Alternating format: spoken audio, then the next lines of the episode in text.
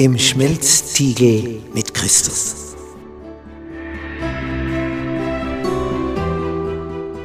Bist du schon einmal in einem Stahlwerk gewesen, wo Stein so erhitzt wird, dass er zu schmelzen beginnt? Dass er rennt wie Butter in der Pfanne? Ja, wozu das Ganze? Was ist der Sinn davon? Dieser Stein wird geschmolzen, damit das Edle sich an einer Stelle sammelt und das Unedle. Das ist der Sinn, was auch Jesus mit uns vorhat, wenn wir mitunter in eine Situation kommen, wo man merkt, jetzt bin ich im Schmelzstil, jetzt wird's heiß, jetzt geht's ums Ganze. Da sondert sich die Schlacke ab und das Edle kommt heraus. Das ist der Sinn davon. Gnade sei mit euch und Friede von Gott, unserem Vater und unserem Herrn Jesus Christus. In unserer Serie im Schmelztiegel mit Christus. Lektion 11 im Schmelztiegel warten. Unser Merktext für diese Woche aus dem Galaterbrief Kapitel 5 Vers 22. Die Frucht aber des Geistes ist, und da wird eine ganze Menge aufgezählt, und hier das eine als Frucht. Geduld. Im Schmelztiegel warten. Dazu brauchst du Geduld. Sonntag. Der Gott der Geduld. Im Römerbrief, und zwar in Kapitel 15. Also der Römerbrief ist ja eine ausgefeilte theologische Studie. Also wie hier Paulus ausführlich alles angeht, das ist ja enorm. Und da heißt es in den Versen 4 und 5. Denn was zuvor geschrieben ist, das ist uns zur Lehre geschrieben, damit wir durch Geduld und den Trost der Schrift Hoffnung haben. Wodurch kommt Hoffnung? durch den Trost der Schrift und durch Geduld. Wir kennen ja wahrscheinlich den Spruch, ja, ich brauche Geduld und zwar schnell. Das drückt das also aus, wie es mit unserer Geduld ausschaut.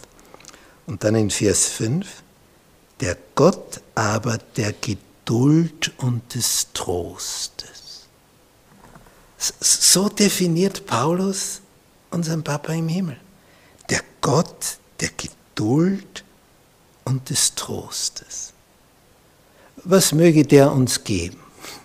Er gebe euch, dass ihr einträchtig gesinnt seid untereinander. Christus Jesus gemäß. Das hat es also schon vor 2000 Jahren gegeben. schreibt Paulus an diese Gemeinde in Rom und sie waren offensichtlich nicht einträchtig untereinander gesinnt in Christus Jesus, sonst hätte er das nicht schreiben müssen. Wo Menschen sind, da geht es runter und drüber.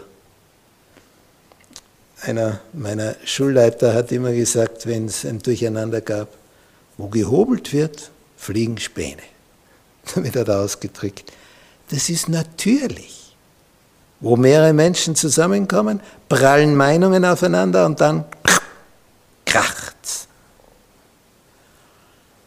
Aber es gibt ja einen Gott der Geduld und des Trostes. Und der gebe euch, dass ihr einträchtig untereinander gesinnt seid. Nun, diese Geduld, die gilt es also zu lernen. Im Psalm 27 im Vers 14 heißt es, Harre auf den Herrn. Was heißt das? Warte auf ihn. Ich bin an Sarah denken, die hat da gehört von ihrem Mann Abraham. Es soll was werden mit, mit, mit Kind und so, weil sie haben ja keins und das nicht im hohen Alter. Aber irgendwann hört ihr Harren auf den Herrn, das heißt warten auf den Herrn auf. Und sie macht ihrem Mann klar, ha, ich habe eine Idee. Das ist wahrscheinlich so gemeint.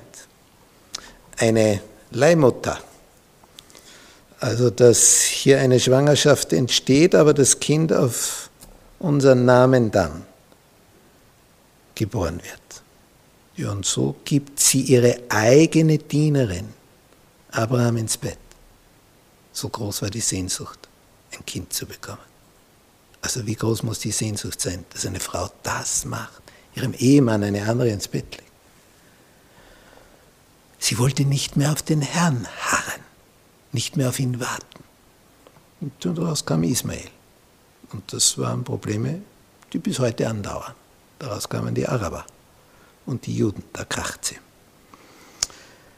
Wie heißt in dem Psalm weiter? Harre auf den Herrn, sei stark und dein Herz fasse Mut und harre auf den Herrn. Warte auf ihn.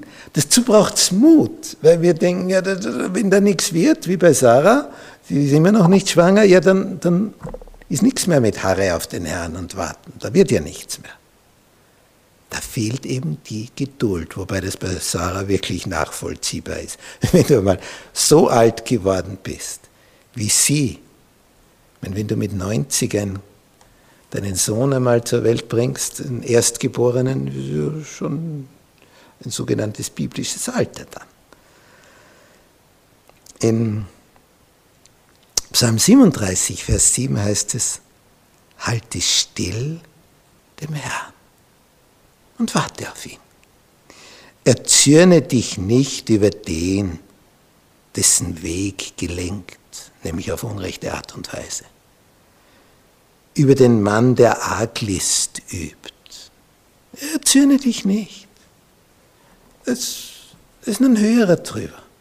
Sei stille und warte auf den Herrn. Gottes Mühlen malen langsam, aber trefflich fein.